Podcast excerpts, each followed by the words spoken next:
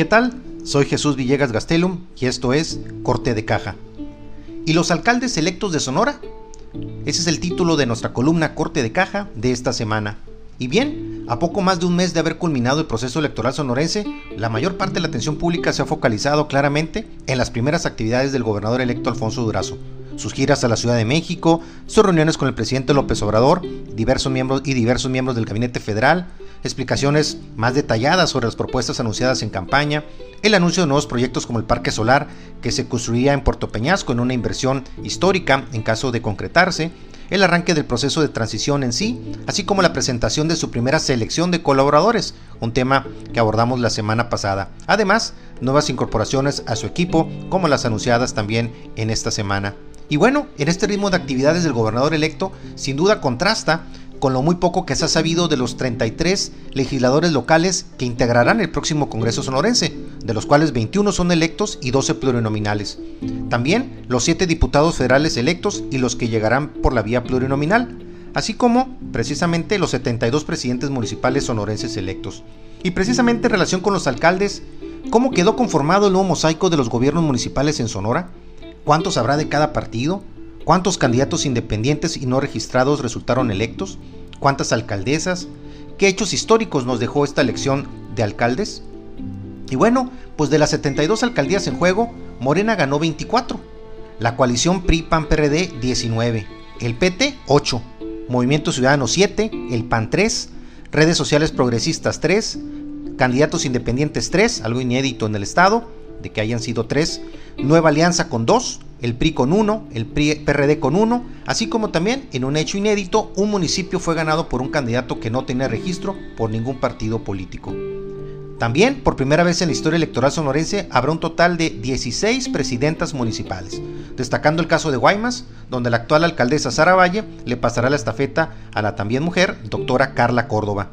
Adicionalmente, por primera vez en la historia sonorense, se dio la reelección de un candidato independiente, como fue el caso de Eduardo Quiroga en el municipio de Cananea. Algo inédito en el estado, pero ya con antecedentes en el país, no como erróneamente se llegó a informar de, inicio que se trataba del primer caso a nivel nacional. Incluso se citaron por ahí declaraciones de la presidenta del Instituto Estatal Electoral, Guadalupe Taidey, que, se, que mencionaba que Sonora era un caso inédito a nivel nacional. No lo es, pero sí lo es este, en el caso de la historia electoral de,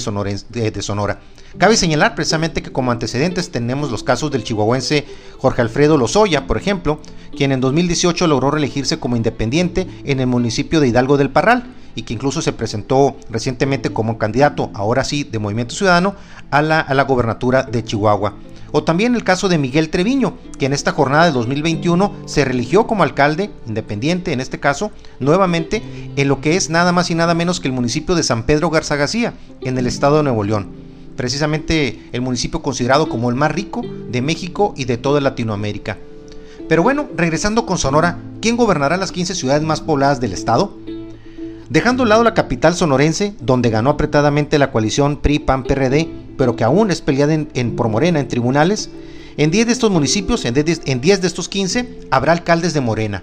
Son los casos de Cajeme, Nogales, San Luis Río Colorado, Navojoa, Guaymas, Agua Prieta, Caborca, Guatabampo, Echojoa y Empalme. En dos, de la coalición PRI-PAN-PRD, los casos de Puerto Peñasco y Álamos, y en dos habrá alcaldes independientes, Cananea y Magdalena.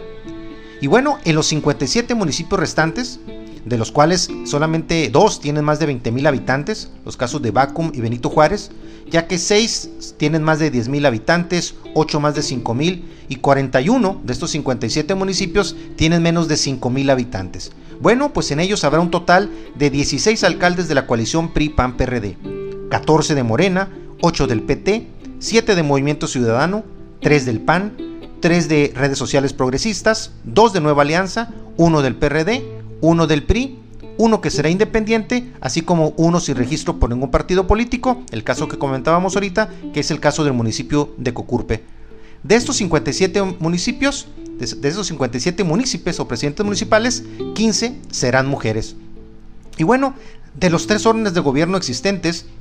sin duda el municipal es el vínculo más cercano para el ciudadano común quien diariamente sufre las consecuencias de cada vez menos inversión en infraestructura, del pésimo estado de vialidades, de lo que sería la falta de agua, lo que sería fugas de drenaje, de un deficiente servicio de recolección de basura, de falta de alumbrado público, de un transporte público deficiente, de falta de incentivos para la inversión privada, de falta de planeación urbana y de falta de planeación del gasto público, corrupción en sus autoridades, inseguridad pública, entre muchos otros añejos problemas.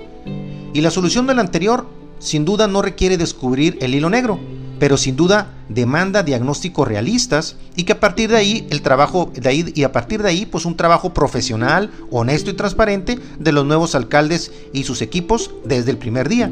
entendiendo que los municipios enfrentan quizás lo que sería el peor momento financiero y estructural de su historia. En base a lo anterior, urge sin duda adelgazar el tamaño de la burocracia innecesaria de los municipios, fortalecer sus fuentes de ingresos propios, reorientar el gasto a lo más prioritario, invertir cada peso en función de su impacto en el largo plazo y no basado en cálculos electorales, alinear objetivos con el gobierno estatal y federal para conseguir mayores y más oportunos apoyos a proyectos prioritarios, involucrar a la iniciativa privada y las organizaciones civiles en la planeación municipal, es un aspecto sumamente importante, así como también en temas como la supervisión y el desempeño del quehacer público.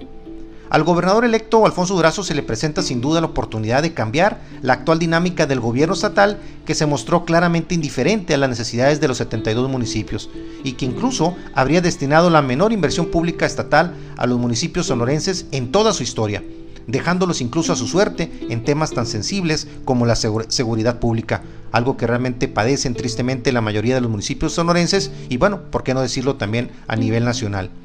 Y sin duda, la sinergia del gobierno, del nuevo gobierno estatal con los alcaldes electos de estos 72 ayuntamientos, sin duda será el único camino para fortalecer la viabilidad institucional y económica de los municipios, para en conjunto buscar los máximos apoyos posibles de un gobierno federal que claramente ha centralizado las decisiones del gasto público, pero que tampoco es infalible para quienes cuentan con la cercanía presidencial y poseen el olfato y el oficio político para saber qué puertas tocar y cuándo tocarlas, como todo indica que es el caso del nuevo gobernador electo de Sonora, Alfonso Durazo. Sin duda, son tiempos de cambio, que exigen saber adaptarse a la actual coyuntura política y económica para salir avante a las dificultades actuales y futuras. La palabra clave en este momento es adaptación. Y bueno, qué mejor razón que el bienestar de Sonora y de sus 72 municipios. Y por último, una cita de Devasish Ridda, un doctor y filósofo estadounidense de origen de la India, quien comenta, la inteligencia no siempre define la sabiduría, pero la adaptabilidad al cambio sí lo hace. Y bien, hasta aquí mi comentario de esta semana y como siempre deseándoles lo mejor para todos ustedes.